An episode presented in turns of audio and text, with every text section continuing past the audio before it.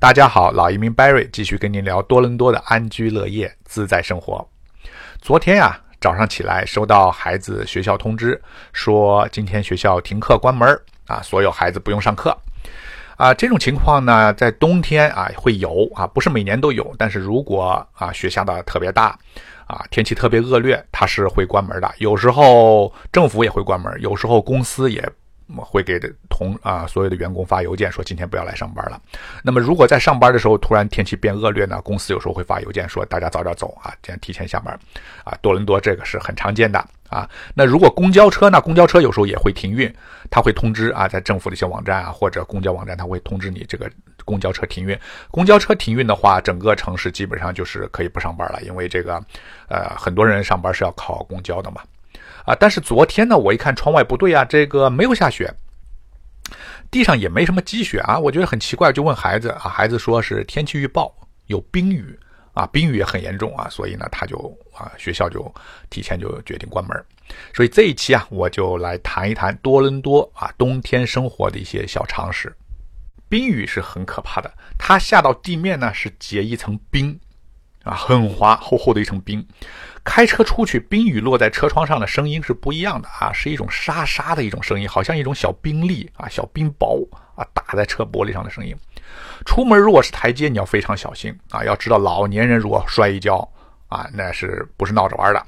即使不是上下台阶啊，你出门如果你们家是平地人行道，地面上一层冰啊，走起路来也也是很滑的啊。所以呢，每次冰雨，医院里肯定有不少摔伤的。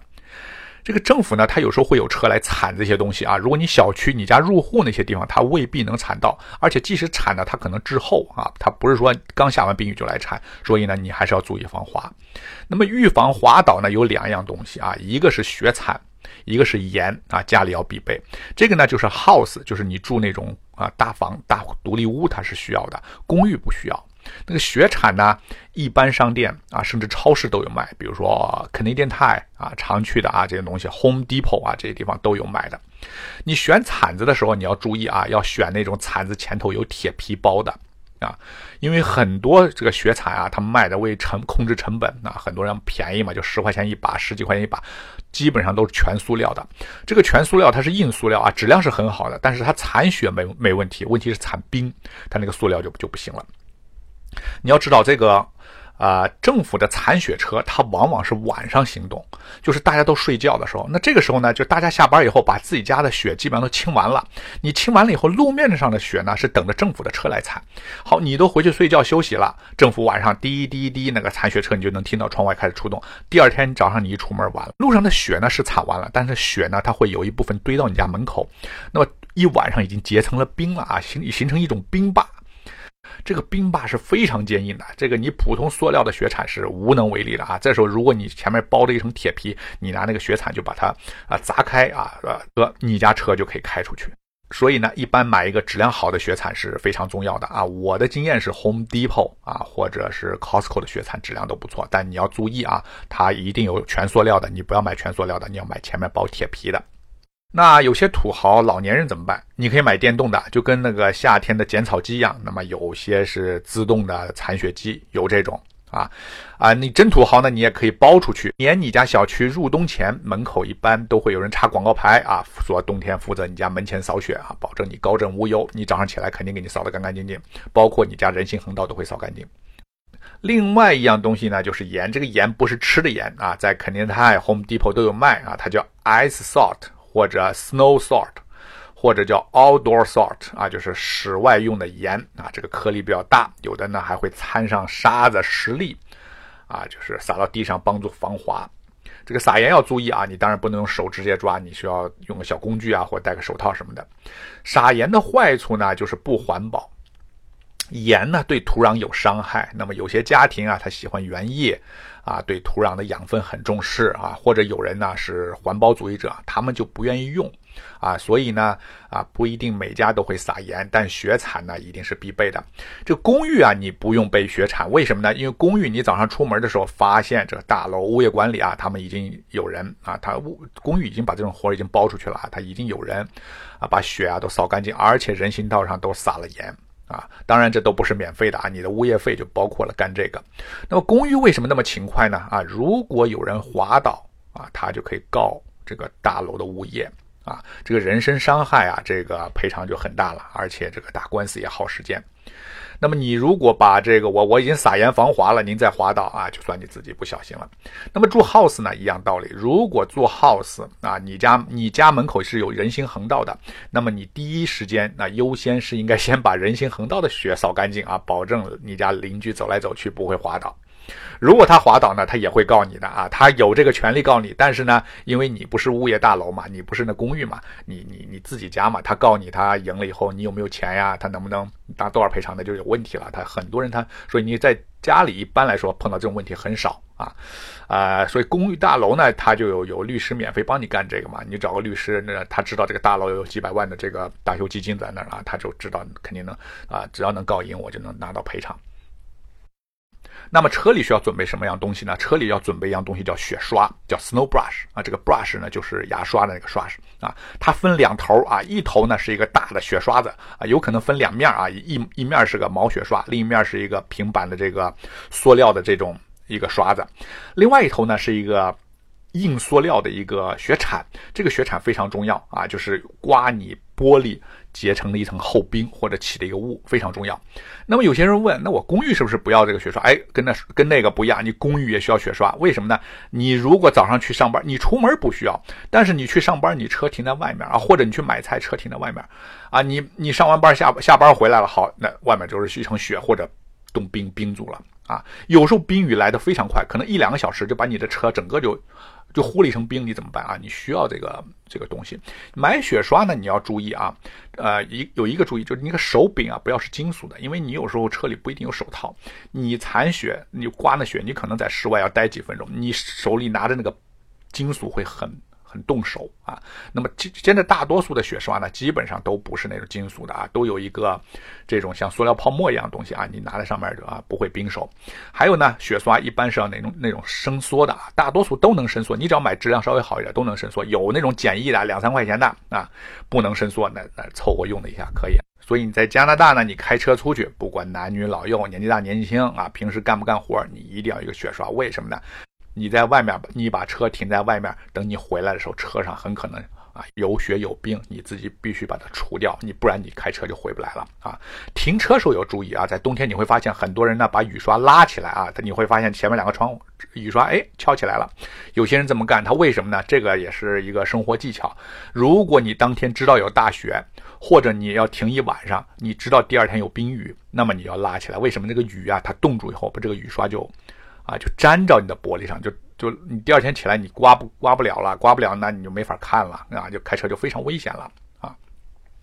那么你假如冻住怎么？假如你在户外啊，如果冻得不严重啊，薄薄的一层或者刚开始启动啊，还这个冰不是很坚硬，拿小铲子给它刮开啊，应该也 OK。如果完全冻住了，您的小铲子都铲不开了怎么办？如果你在家里或者你在别人家里去玩哈，你能够有一个盆儿接点温水啊，拿一个。布，啊或者毛巾，那这个布呢沾了温水，往那窗户上，啊淋这个擦这个冰，很快，这个效率很高啊，一会儿那个冰就化掉了，你就可以啊开车回去，这个是最快的方法，不要用开水啊，一定要用温水。那么假如你在室外，冰天雪地，没有这温水怎么办啊？那么现在呢，有时候连那钥匙口都冻住了，那你怎么办？啊，这个时候你就没办法了，这个时候你只有就是你找个拖车把你的车拖回去一。好，最后呢，我们再说一下雪胎和四驱车。这个雪胎啊，多伦多也就是安省，它没有法律规定啊，说你冬天一定要安雪胎。魁北克好像有啊，就法律规定你必须装雪胎，在安省啊没有。所以呢，装不装雪胎，这个网这个网上呢，多伦多呢，每年网上打嘴仗的很多啊。有人说一定要装，有人说不重要啊。有些人说新手要装，有些人说老老司机不用。那这个呢，看个人情况啊。你如果觉得开车不安全，你就换雪胎；你如果觉得你没问题，就。啊，不用换雪胎，但是有这么几个事实啊，你要注意。多伦多啊，这个大多伦多区，如果你在农村，你尽量要换雪胎的啊，因为农村它这个扫雪啊，它它没那么及时，或者那个雪基本上就不扫了，你要靠这个雪胎来提供你提高你的稳定性。但在大多伦多地区，基本上所有的城市扫雪是非常及时的啊！基本上第二天，一尤其高速越大的高速公路，那个扫雪越及时。你基本上你你在冰雪上开的机会不大啊，这是第一点。第二呢，雪胎的性能呢是比你平时的四季胎要好，但是。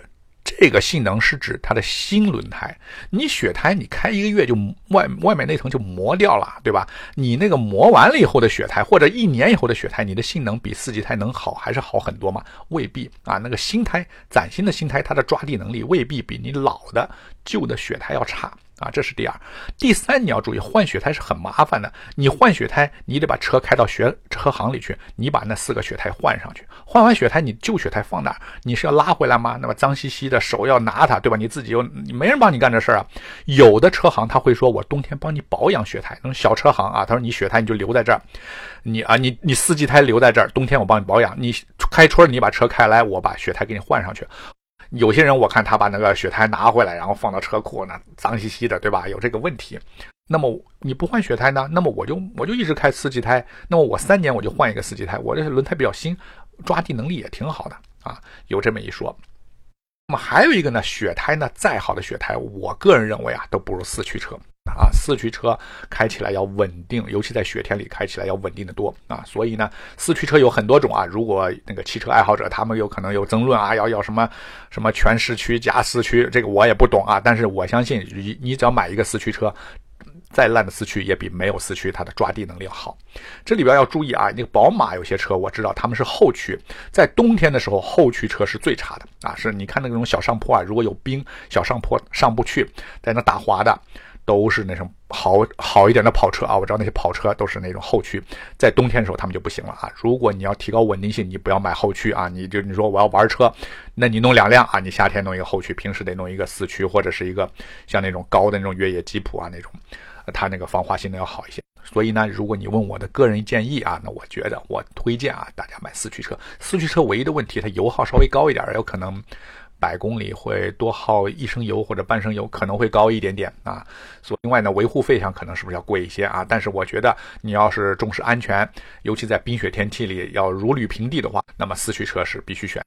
买四驱车你还要注意，你不是买了就没事了啊！你要看你的四驱车是怎么样。有些车是手动的，你不是说有些车呢，它是要转换一下，它平时是两驱啊，的下雪或者下那个下雪或者路滑的时候转成四驱，它有一个切换啊。你不切换的时候，你买你你不会切换，你说是四驱，你实际上就是两驱车嘛，或者是前驱车嘛啊。这个呢，你需要注意，不是你买完以后你这个车就真是四驱了。好，今天呢我大概了解这么多话题，感谢您的收听，我们下一期再见。